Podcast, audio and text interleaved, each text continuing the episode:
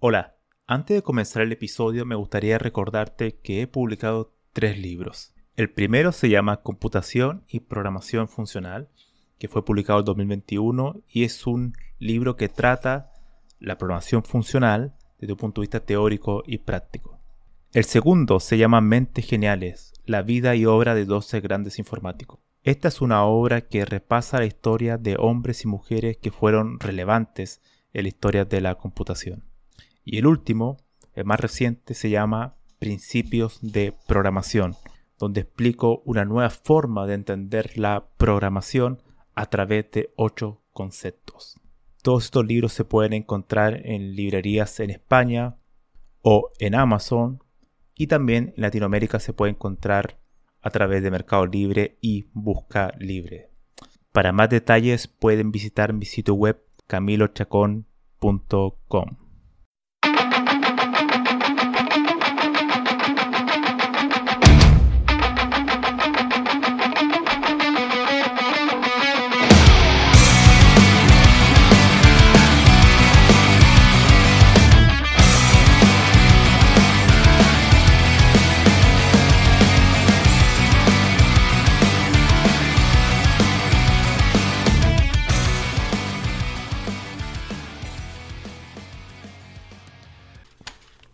Bienvenidos al episodio número 12 de la segunda temporada de este podcast.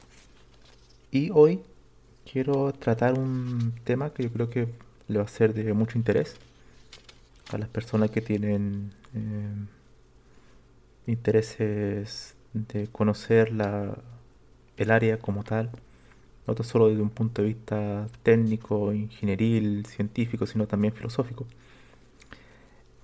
El tema de hoy se llama Tres paradigmas de la ciencia de la computación, que es el nombre de un artículo, un artículo de filosofía de la ciencia de la computación, escrito por Anon Eden del 2007, bastante influyente, importante, donde él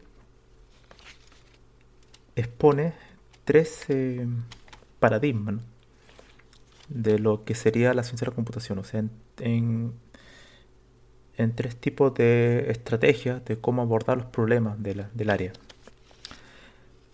Entre paréntesis, eh, la palabra paradigma, el, bueno, lo ocupa, fue propuesto por Thomas Kuhn, que fue un filósofo de la ciencia, que ha generado bastante controversia porque generalmente esa palabra, que generalmente también se usa en, en programación para definir los paradigmas imperativos, funcionales, bastante ambigua, bastante confusa, por tanto puede significar muchas cosas. Entonces no me gusta mucho el, término paradigma como tal.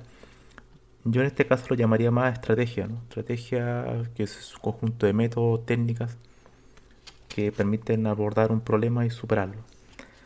Entonces estas, estas tres estrategias que propone Eden son las que ya he hablado en otros distintos episodios de este podcast.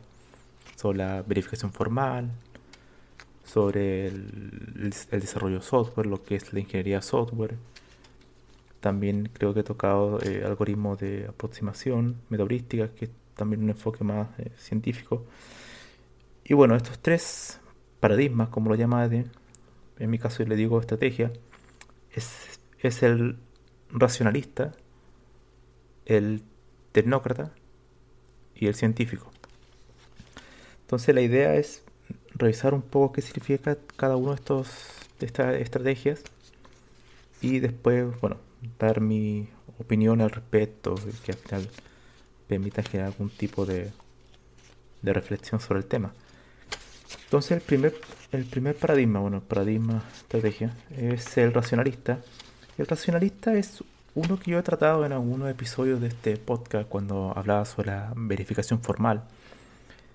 Es un enfoque que fue propuesto por Anthony Hoare, Dijkstra y Lamport, que son como las personas más influyentes, que dice que la ciencia de la computación es una rama de la matemática, en lo cual el concepto de teoría es fundamental. Es la primera estrategia que se ocupó para en, ciencia de la computación, cuando nace ya por la década de 1940, 1930, ya con Alan Turing, Alonso Schur, propone los modelos de computación y ahí fue la primera área de, la ciencia de la computación donde se proponen modelos, demostraciones matemáticas. Y la idea es tratar de hacer lo más formal posible la construcción de programas. Esa es la primera, la rama pasionalista que también busca eh, la fiabilidad de los algoritmos que se diseñan. A su vez tiene un razonamiento deductivo, es decir, yo tengo un conjunto de premisas y llego a las conclusiones. Una de las cosas más importantes que del, del paradigma racionalista que propone Eden es que es, bueno, Eden lo clasifica en tres categorías, pero es algo que, que es un hecho que es así, que es el conocimiento a priori. Es, significa que asume que nosotros podemos definir eh, a priori, o sea, previamente, especificar nuestro algoritmo para estar totalmente seguros que una vez que lo ejecutemos en un computador, este no va a fallar. Por eso se, llama conocimiento a priori. Se trata de buscar la formalidad previamente, antes de ejecutar el programa para asegurarse que está correcto. Eh, Donald Canum también es uno de los defensores de este paradigma racionalista. Como vuelvo a decir, es una ver la computación como una rama de la matemática. El segundo paradigma nace por ya por 1970 y es el paradigma actual en el que estamos inmersos, ese paradigma tecnocrático, que yo, he sido, yo he sido bastante crítico con la idea de, por ejemplo, de, que todo se basa en tecnología y que la gente, muchos programadores usan tecnología, herramientas de moda, van de una a otra, saltando sin tener los fundamentos. Cuando yo hablaba de fundamentos, generalmente me refería a una debilidad en el paradigma racionalista, el que acabo de mencionar previamente. Este paradigma el tecnócrata niega el paradigma racionalista y dice que, claro, nosotros tenemos que fundamentarnos, nuestra base es la ingeniería. Por tanto, asumimos que no podemos tener conocimiento a priori, es imposible. De ellos dicen que es imposible, por tanto, tenemos que solamente eh, tener conocimiento a posteriori, es decir, creamos nuestro programa y lo vamos probando de manera experimental y ahí vamos corrigiendo en el camino. Ese paradigma eh, actual, que se basa en la idea empírica de testear nuestros programas, de hacerle constantemente prueba y irlo corrigiendo, prueba y error y ocupa la metodología de, ingeniería, metodología ágil, metodología de cascada, bueno, toda la metodología de desarrollo de software que, se le pueden ocurrir. Ahí es donde aparecen los temas como diseño de patrones, eh, diseño de arquitectura de software, donde se asume que no podemos crear software totalmente fiable a priori, sino que siempre a posteriori podemos acercarnos a una buena solución, pero nunca a una eh, definitiva totalmente correcta se asume que el desarrollo de software es, eh, puede fallar. ¿no? Y también es un, es un paradigma al cual eh, se asume que los datos son sumamente importantes más que el, más que el algoritmo en sí. O sea, los programas se basan en, datos. todo lo que es el tratamiento de la información es, eh, es, fundamental. Y como había dicho anteriormente, la fiabilidad se basa de manera empírica. siempre las constantes pruebas hasta llegar a una solución. Por otro lado, es también el paradigma tecnocrático que se enfoca más en el usuario. El usuario es nuestro validador, es la persona que nos dice si lo que estamos haciendo es correcto o no. Puede ser que mi software tenga errores, pero para el usuario eh, puede tener un conjunto de requerimientos que ya con eso sea suficiente, aunque hayan errores. Para él es suficiente y puede dar eh, por correcto el software, aunque, aunque sepa que pueden ocurrir errores en, algún momento. Entonces es un paradigma que actualmente domina la industria y es el paradigma que es tecnocrático. Después, bueno, después voy a hablar un poco de las comparaciones y cuál es el problema de este paradigma. Primero lo voy a especificar. El tercero y último es el paradigma científico, que es un paradigma que ya lleva también su, su década y que ha sido utilizado en el aspecto de investigación de algoritmo y que combina un poco los dos paradigmas previos. Uno, eh, la parte del razonamiento deductivo, de los racionalistas, en buscar la formalidad, en ver los programas como objetos matemáticos, y también la experimentación, ¿no? o sea, tratar de ocupar una metodología científica donde uno hace realiza un conjunto de pruebas, se realizan test estadísticos y se comprueba si un algoritmo es mejor que otro. Em, a través de, experimentos empíricos. O sea, asume o busca que la ciencia de la computación sea una ciencia natural, ¿no? pero empírica. Ese es su gran objetivo. Entonces, combinando estos conocimientos, eh, estas técnicas a priori y a posteriori, una combinación de ambos. Y ha sido eh, impulsado mucho por el tema de la inteligencia, inteligencia artificial, ya que la inteligencia artificial es, presenta nuevos problemas en el desarrollo de software que involucran obviamente al ser humano. Por tanto, choca un poco con el paradigma tecnocrático en el cual los errores pueden ocurrir y se pueden ir eh, mejorando con el tiempo. Aquí, por ejemplo, si un, auto que se conduce solo, un, un self-driving car, atropella a una persona, no podemos decir eso, ¿no? Entonces, se trata también de buscar eh, ocupar el, paradigma racionalista, la, parte formal, de asegurar que eso no va a ocurrir. Entonces es una especie de híbrido eh, envuelto en, con la metodología, metodología científica. Entonces trata de buscar eh, una combinación entre estos dos paradigmas previos, el racionalista y el tecnocrático. Ahora voy a ir avanzando un poco porque tengo el artículo, tengo mis notas al margen, así que em, a ver lo que sea interesante. Entonces voy a comenzar primero hablando de los problemas del paradigma racionalista, que ha sido el más vapuleado de todos, que fue el primero que apareció. Y se le aparecen varios argumentos que lo critican. El primero de ellos es que fue expuesto por los tecnócratas, eh, por los que propulsaban el paradigma eh, democrático, y es el argumento de la complejidad.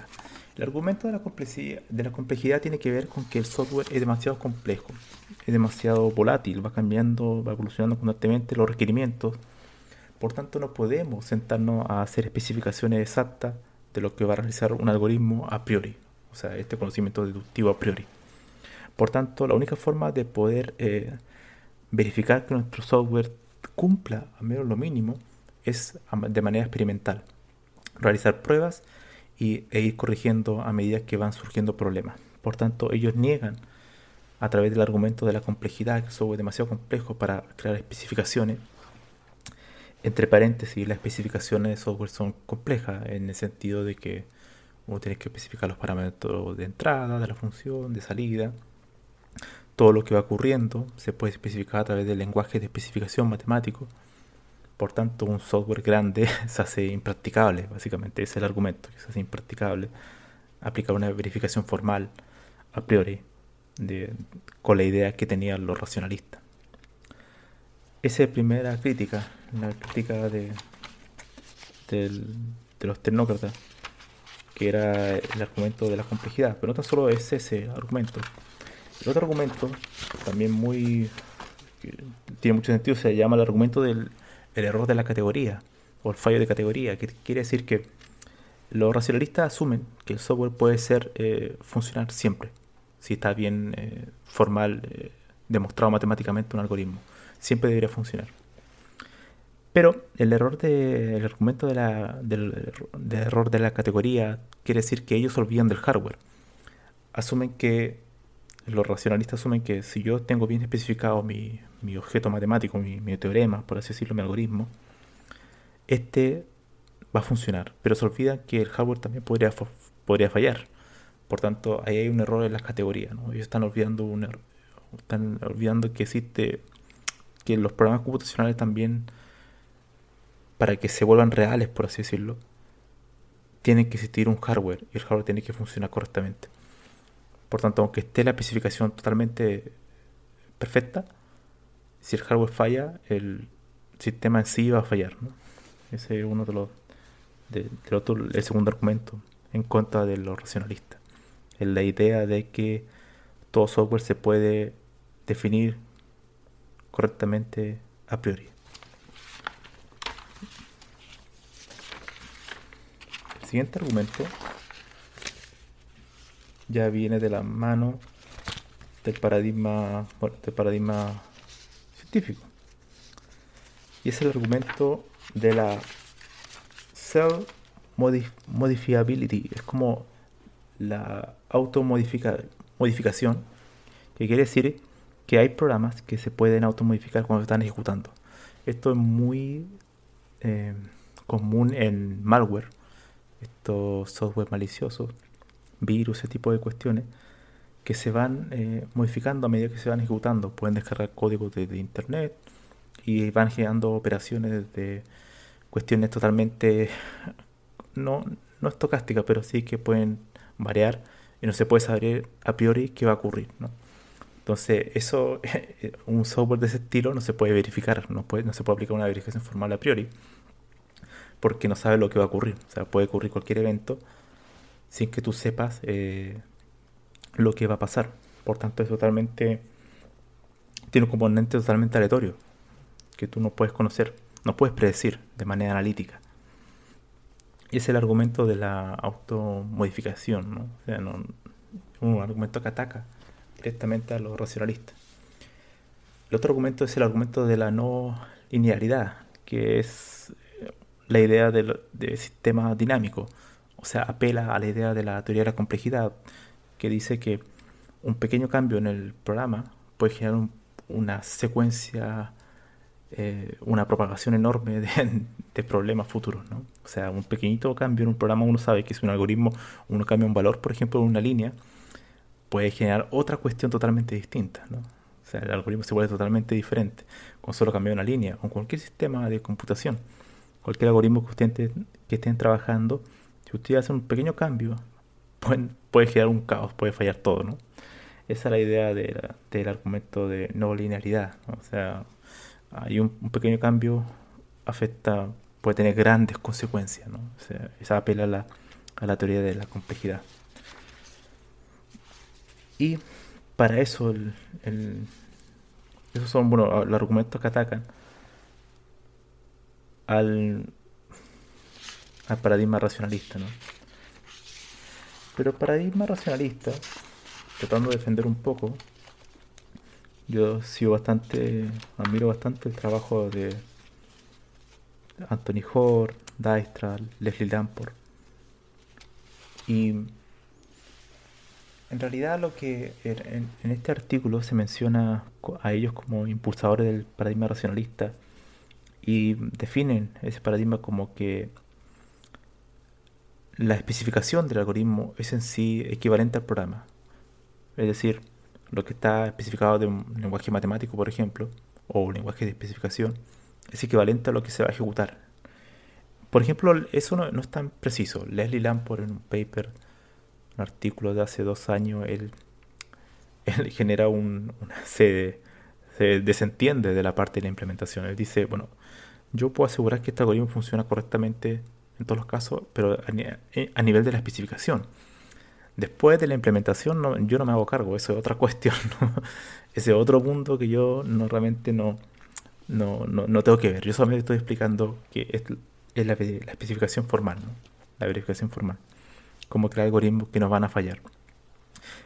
Generalmente muy útiles para sistemas distribuidos, algoritmos concurrentes, paralelismos que son bastante complejos, donde el concepto de, tiempo, coordinación, compartir datos es muy, es muy importante.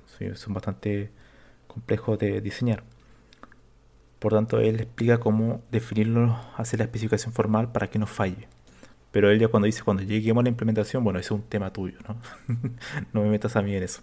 Por tanto, no es para él la especificación igual a un programa, ¿no?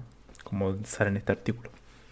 No, es exactamente eso. Pero sí, ellos buscan, los racionalistas, La, la idea final es que nosotros podemos tener a priori, a través de la especificación, controlado todos los casos del algoritmo. Todo lo que ha ocurrido está controlado para que no falle. Lamentablemente el paradigma democrático ha, ha puesto de manifiesto a través de estos argumentos, los argumentos de la complejidad y, el, argumento también de, del error de categoría. A su vez también los, que defienden el paradigma científico, que uno de ellos es un famoso investigador que se llama Herbert Simon. Y la otra persona, que no quiero, quiero mencionar su nombre, Allen Newell. Allen Newell y Herbert Simon son los defensores de, del paradigma científico. Ellos también nos proponen el, para atacar el, paradigma racionalista con el self modificability y el non linealidad. Y bueno, todos atacan al paradigma eh, racionalista. Ahora, ¿qué ocurre? ¿Qué ocurre? La idea es de ello es que tratar de buscar una forma en que el paradigma científico se imponga, ¿no? que el paradigma científico, como, me, como mencioné al principio, es un híbrido entre estos dos paradigmas previos, el racionalista y el tecnócrata. Tecnócrata es eh, actualmente el, principal y tiene bastantes problemas también, ¿no?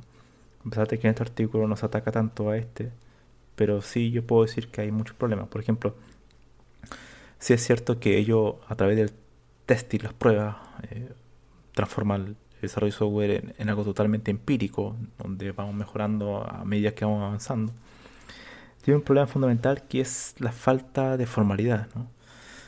Asume que como no se puede hacer en ningún ningún proceso de verificación formal, que es el, arma, el arma principal de los racionalistas, asume que el software solamente se puede hacer con pruebas unitarias. Entonces, ¿qué pasa? Cuando hay que diseñar un algoritmo muy particular, muy específico, no hacen eso, entonces lo, tratan como si fueran empíricos. Y podría ser totalmente eh, utilizable la verificación formal y la omiten ya que rechazan que se puede definir todos los casos en un algoritmo que nunca puede fallar. Ellos se de, tan totalmente omiten eso, ¿no? Eso para mí es un error, ¿no? Lógicamente uno lo ve porque los desarrolladores de software y los ingenieros de, de software no tienen conocimiento de la parte matemática, generalmente. No saben de la verificación formal, no saben de formalidad, cómo formalizar un, algoritmo, la demostración matemática y eso es una gran pena, porque en realidad ah, ese fue el primer paradigma de la, de la computación. De, ahí nace la computación como tal. Desde los matemáticos, los lógicos, crean todo esto, este mundo de la, de la ciencia de la computación. Entonces, el paradigma tecnocrático se basa en herramientas. ¿no? Vamos construyendo herramientas y la calidad también se ve afectada en cierta medida, porque al no asumir que podemos hacer algo muy bueno a priori, todo se basa a posteriori, ¿no? O sea, todo se basa en base a la experimentación y a un constante prueba y error, ¿no? El tema es que ese prueba y error puede generar una enorme cantidad de eh, errores futuros por no haber pensado bien cómo diseñar algoritmos. Claramente el argumento que ellos utilizan para atacar al racionalista como el argumento de la complejidad es, clave. Hay algunos sistemas que son muy grandes para aplicar verificación formal previa. Pero em, yo apelo más a una aplicar eh, que es posible aplicar el paradigma racionalista en ciertas partes del software.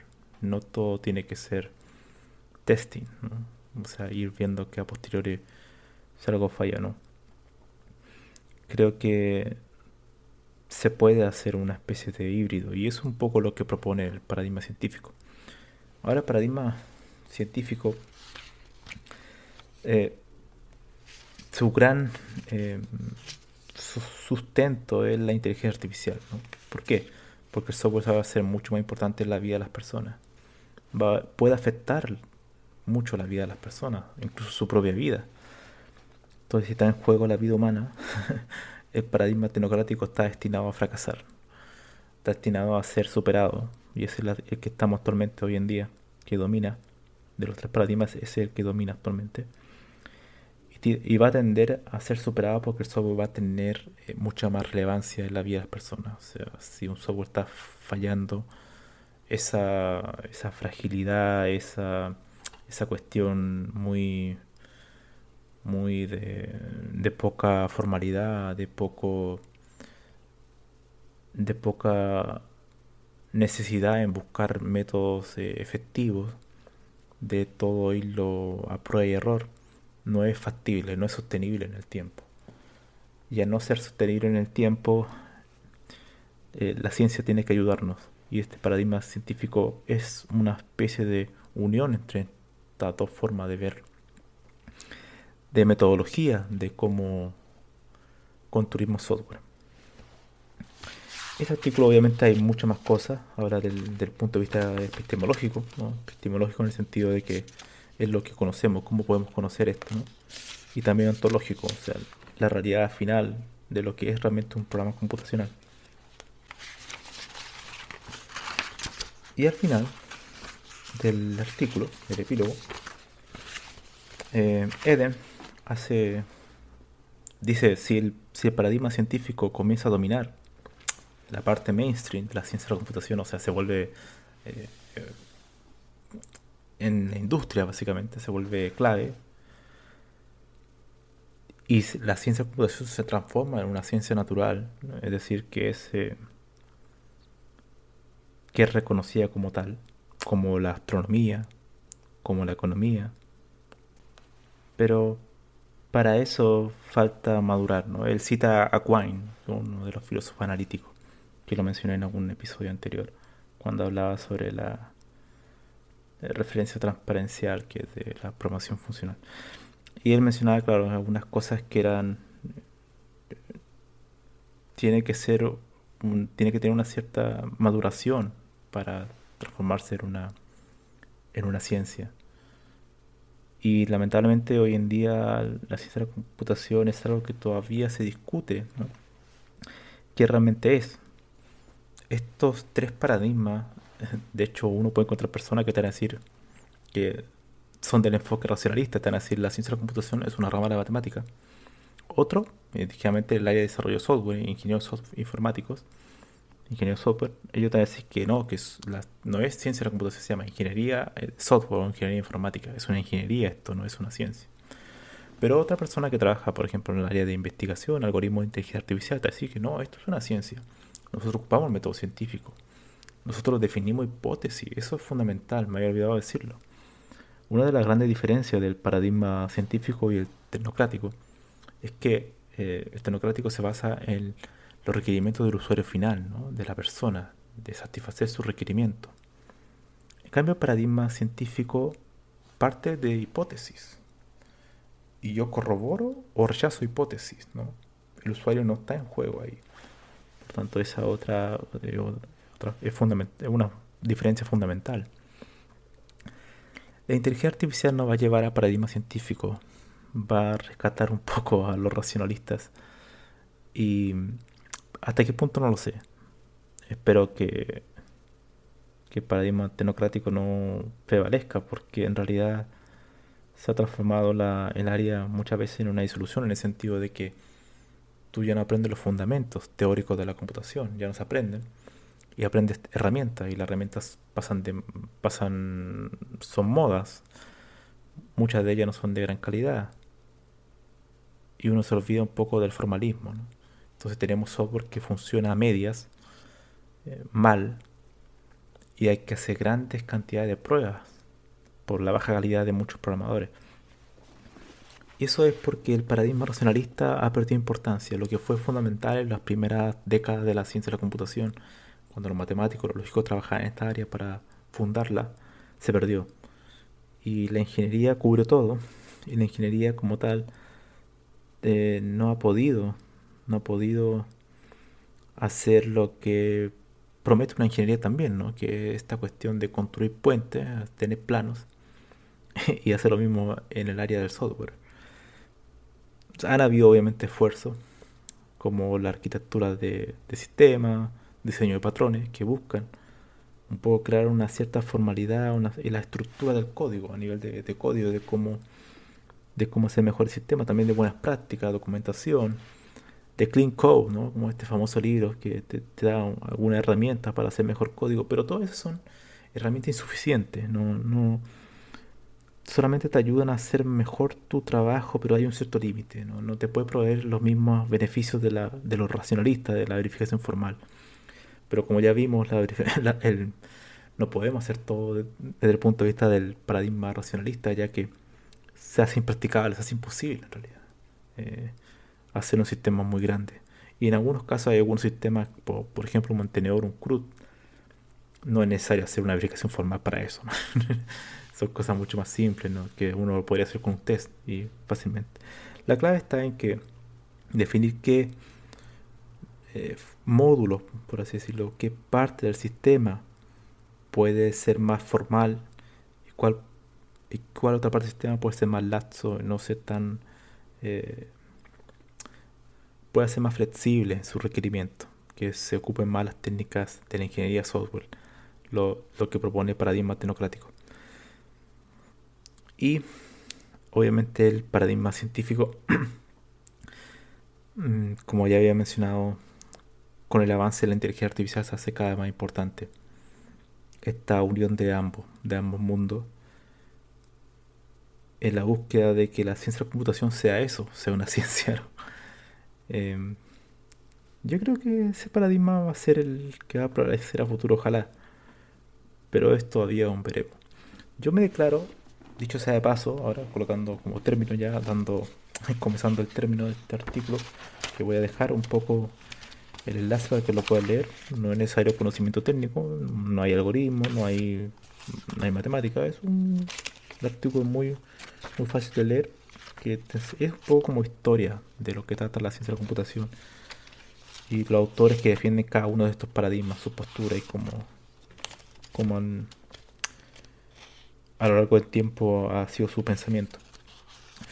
Yo me considero em, que la informática la ciencia de la computación debería ser un área ciertamente pragmática analítica, es decir, pragmática el pragmatismo desde el punto de vista de que uno debería ser eh, resolver problemas con la idea de que va con, la idea práctica de que va a resolver o va a poder explicar mejor algo no de la idea de pragmatismo entendido como la utilidad, ¿no? O sea, solamente para que le sea útil a alguien. Sino más bien desde el punto de vista de que el área puede ser más fácil explicable, ¿no? O sea, que sea, puede ser más clara, pero que la práctica sea fundamental. O sea, un conjunto, podemos tener un conjunto de, de técnicas, metodologías que todas se unan para explicar mejor la ciencia de la computación como tal. Ese, desde ese punto de vista yo creo que soy pragmático. Y también analítico, agrego la parte analítico para rescatar un poco el racionalismo, ¿no? O sea, tratar de de que está este pragmatismo que también tiene que ver mucho con el empirismo, ¿no? con la, experimentación, que es indudable que la ciencia de la computación tiene que tenerlo, también tenga em, la parte formal, ¿no? que podamos definir en algunas partes, en algunos módulos, de verificación formal, y ocupar la herramienta de lo, de lo, racionalista, que han demostrado también ser muy útiles pero claro, eso tiene un impacto mucho más acotado, mucho más reducido. Saber identificar en qué parte podemos ocupar eso. Y que los informáticos tengan una base teórica. ¿no? no nos podemos olvidar de la teoría. La única forma de alcanzar el paradigma científico es eh, retornar a la teoría, retornar al, paradigma racionalista y tratar de unirlo al, al paradigma tecnocrático. Así que no sé qué opinarán ustedes, pero yo, yo al menos creo en, una idea del pragmatismo analítico en la computación.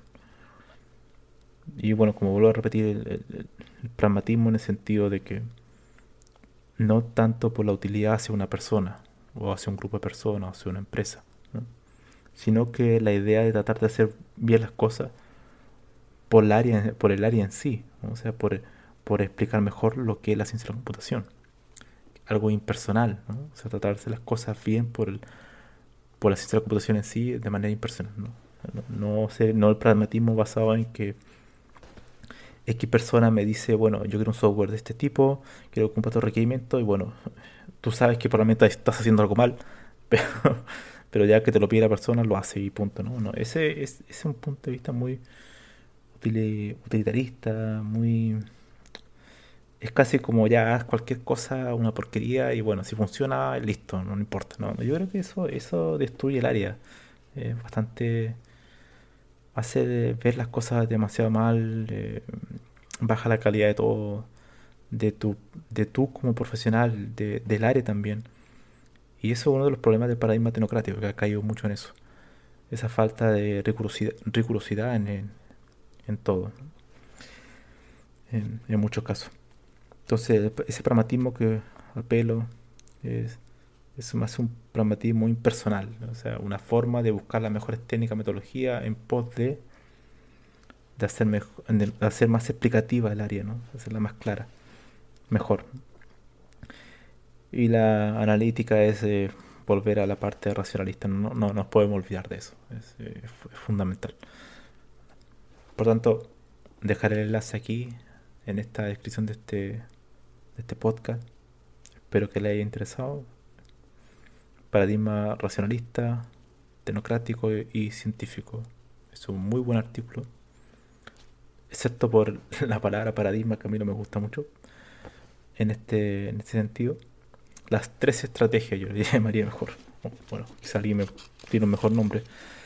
Pero eso sería por hoy. Espero que estén muy bien. Nos vemos.